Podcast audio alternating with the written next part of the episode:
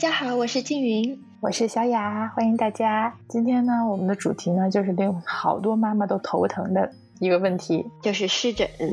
嗯，嗯，因为前两天我婆婆的朋友就跟我就问我婆婆说，她的孙女就是有非常严重的湿疹，然后看了很多医生，然后试了很多药膏都没有用，就问我婆婆，我们家是怎么样治好宝宝的湿疹的？其实也不能算是治好吧，但是就询问了一些意见，然后我就觉得，嗯，好像很多宝宝都有嗯湿疹这个问题，所以我决定跟小雅商量一下，我们一起做这样一期节目，希望能够帮助到大家，用我们自身的经验来帮助到大家。对，因为像呃，我们有一个这个过敏妈妈群嘛，就是大部分的有食物过敏的小孩，多多少少小时候都会有湿疹，而且大部分这些有湿疹的孩子，湿疹都会挺严重的。然后我也从别的呃一些朋友们那儿知道，呃，就算没有食物过敏，这些小孩小时候，特别是新生儿的那几个月，也很容易有湿疹。所以我们就觉得这个呃这方面的护理和我们的经验，怎么能不说治愈它，但怎么能控制它，让孩子少受一些罪，这个很重要。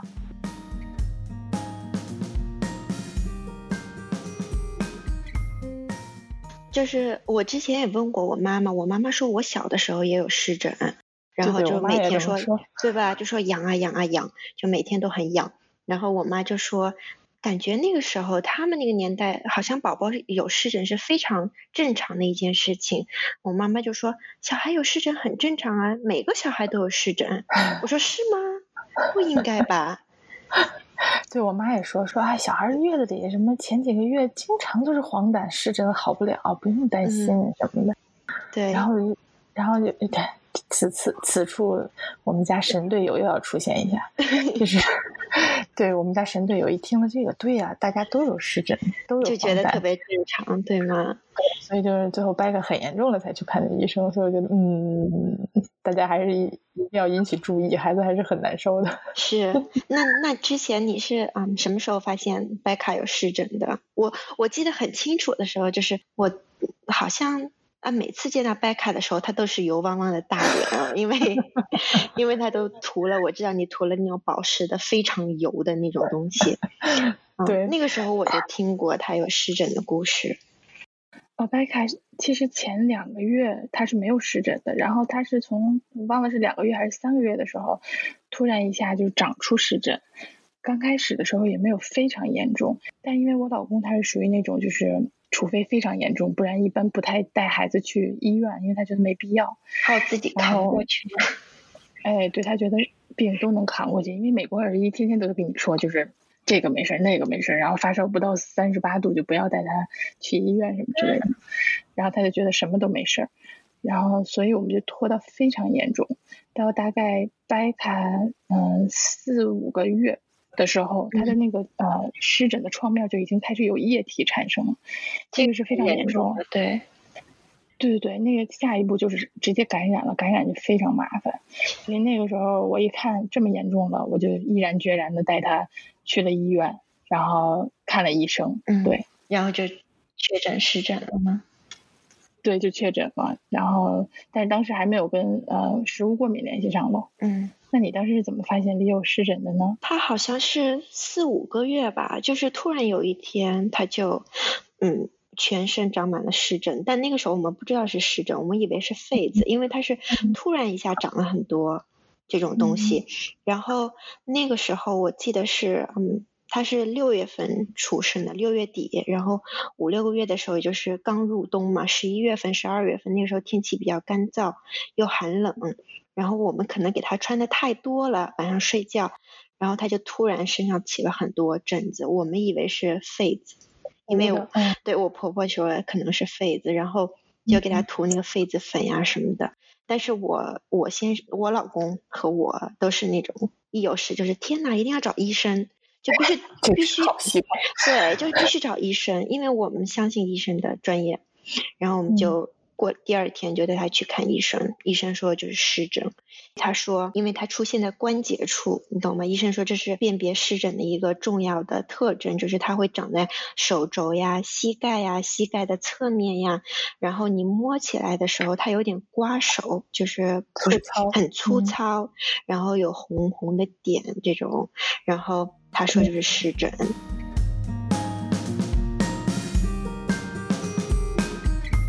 就发现湿疹之后，然后医生就开了那个可的松百分之一的，因为医生说是呃对宝宝很安全的。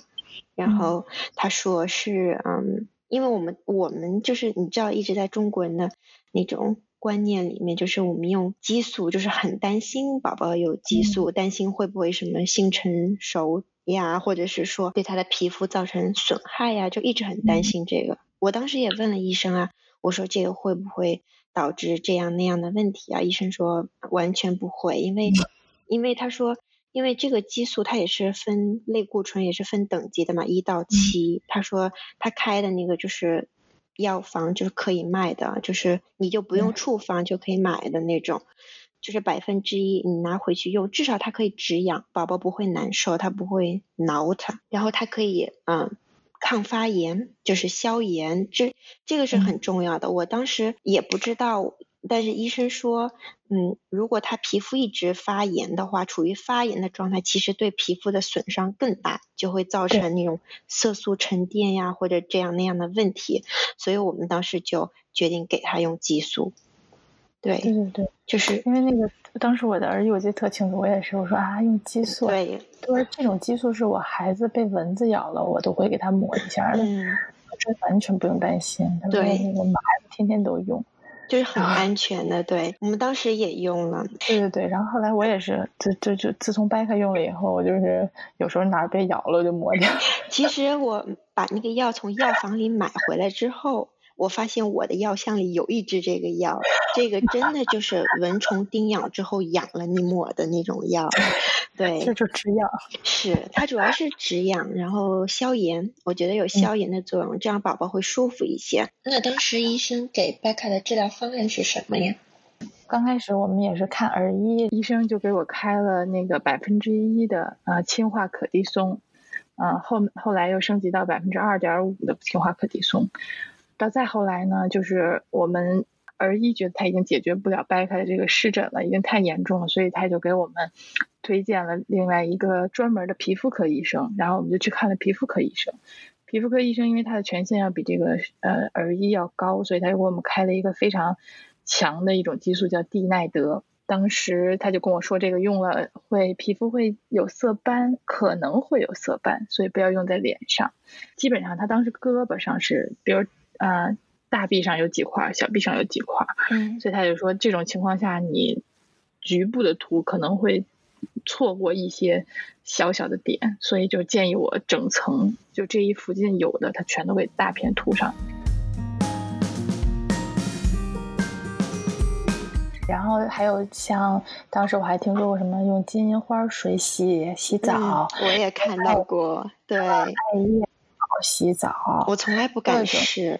是各种这种，然后我就其实就是想跟大家说一下，就是医生他他无论是哪国的医生，嗯、我回国我也去了诊所看了，就是中国比较有名的看这个儿科湿疹的地方，嗯，他们那个敷乐霜之前很有效，为什么呢？他们以前老版的敷乐霜里头是可以加激素的，嗯，那后来。药监局发就是发的这个规定是，就是你，呃，你写的是中药里头就不能加激素了，那他们就改版了，改版在这里头就是，呃，肤乐霜它会同时配一支激素让你一起抹，嗯，那其实你想嘛，你其实只抹激素，你也是可以好的，对，那个真正的并不是肤乐霜，那个是激素。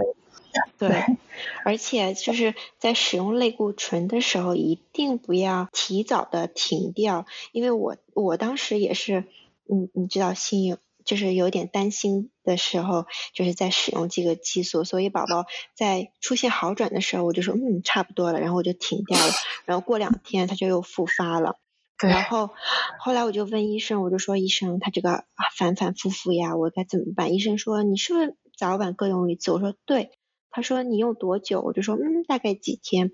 然后他就说，如果他到彻底好的时候，就是你摸他的脸是光滑的时候，你还要再坚持用一到两天，确保他好。然后我说，可是这样长期用会不会对他皮肤不好呀？医生就给我当时做了一个呃很好的一个比喻，他就说，你看一片森林着火了，你拿个灭火器去呲撕了两下，火苗暂时是熄灭了，可是火种还在。然后它没过多久又出来了，那你为什么不，就是把它彻底消灭掉，然后它能好好一段时间，然后这样你就可以停药，让他的皮肤得到休息和恢复。所以我就一听觉得嗯还是有道理的，所以我就说嗯我应该听医生的话，一直坚持用到他好了之后再停掉停掉这个药。还有就是想要提醒各位妈妈们，如果要是在宝宝面部使用这些药膏的话，一定要避开眼部周围哦。嗯，即使你的宝宝可能眼皮上有一些湿疹，但是医生的建议也是，嗯，不要在眼皮或者眼部周围使用这些药膏。对，医生如果他觉得这个对你的孩子的身体有坏处，或者觉得对你孩子未来会产生一些什么影响，他都会提前告诉你。嗯，如果医生没有跟你说。这就不是一个困扰，你就不用自己困扰了。说要不要给他抹呀？就是医生说安全可抹，你就听他的，按那样去抹。对，对，不然他好不了，不然他真的好不了，然后他就很痛苦，睡也睡不好，吃也吃不好。对，你还记得我两个月的时候，本来不到不到两个月吧，两个月，那个时候我发一朋友圈说他早晚上九点睡到早上起来六点，简直天使宝宝。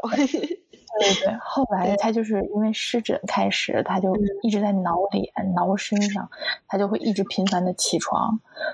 从那以后睡觉也睡不好了。然后我我刚开始就觉得特别累，但是后来我听那朋友说湿疹真的很难受，他就说那个小孩肯定是受不了的。我就开始觉得哎呀，他又好可怜。对。是。听着就很可怜啊！对啊，现在想想是那时候刚当妈，我就心大，就没想过他有多难受。主要我也没得过湿疹嘛。嗯。是因为我们的宝宝都有过敏嘛？嗯。然后他反反复复复发，他肯定是有一个原因。湿疹到底和食物过敏有没有关系呢？这是一个困扰医学界的难题。对，对于孩子直接吃过敏原，那一定是有关系的，因为湿疹本身就是一种过敏反应。那我们今天想更多讨论的呢，就是争议最大的，就是当我是母乳喂养的妈妈，然后我吃了孩子过敏原的时候，跟孩子湿疹有没有直接关系呢？医生说没有。科学界说没有直接，对，我们的医生都说没有直接的证据说明这两者有关系。对，但是呢，他也跟我们说了，有很多患者，就是他的病人，都跟他反映，呃，在规避了孩子的过敏源之后，孩子的湿疹有很大的提高。嗯，因为我就明显感觉到，当我发现，就是我测完血测和皮测之后，避免开他测出来的那些过敏源之后，他就非好的非常快。几乎我们就不用给他抹什么激素了。我们现在已经一年一年了吧，得没给他抹激素了。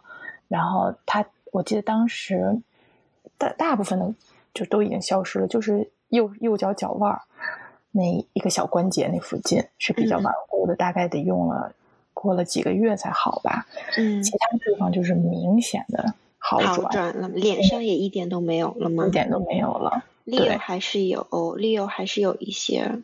就是反反复复的。那天我不是那天去见了我的那个过敏科的医生嘛，当时我就问他说，嗯，湿疹跟过敏原之间到底有没有直接的关系？然后，因为我自己觉得是有关系的，就像你一样，我们的经验告诉我们它是有关系的，对吗？但是我的医生说它没有关系，他的观点是什么呢？是说你回去你觉得它有关系，你不要吃它。比如说，你觉得可能有鸡蛋，嗯、你不要吃它，对吧？就说你不要吃它，然后你看，哎，你的宝宝湿疹确实有在好转，好那那么你就不要吃它，对吧？就是我我是挺赞同这个观点的，因为现在也其实没有科学依据一定说他们两个存在关系。我和小雅的意思就是说，嗯，不妨回去试一试，把那些。容易过敏的过敏源从你的食物中，就是饮食中去掉，然后看你宝宝的的湿疹是否有好转。对对啊，然后一定要注意，就是一次去一个是一个，然后试几天，嗯，持续几天，然后观察变化，别一下夸把所有怀疑都去了，你都不知道哪个管用，哪个不管用。对对对的，我当时就是去掉了鸡蛋和嗯，嗯花生酱，因为我后来确确定我儿子是对花生酱过敏嘛，然后他的湿疹湿疹就好了很多，以前身上会有，但现在身上完全没有。只是脸颊两块会有，但是因为当时 Leo 也在流口水，因为他长牙齿流口水，所以我也不是特别能分清他是湿疹还是口水疹。对的，对的，就是反复湿疹，激素无效，嗯，先去过敏科查一下过敏源，如果有的话，你如果没喂母乳，你就先避开，看有没有效果，嗯，对。在北美的小伙伴们呢，我们会在每周四中午中部时间，中午十二点更新我们的节目内容。那如果你是国内的小伙伴呢，你就是周五早上起来打开蜻蜓 FM、喜马拉雅，就可以收听到我们的节目啦。哦，对，B 站也有我们哟。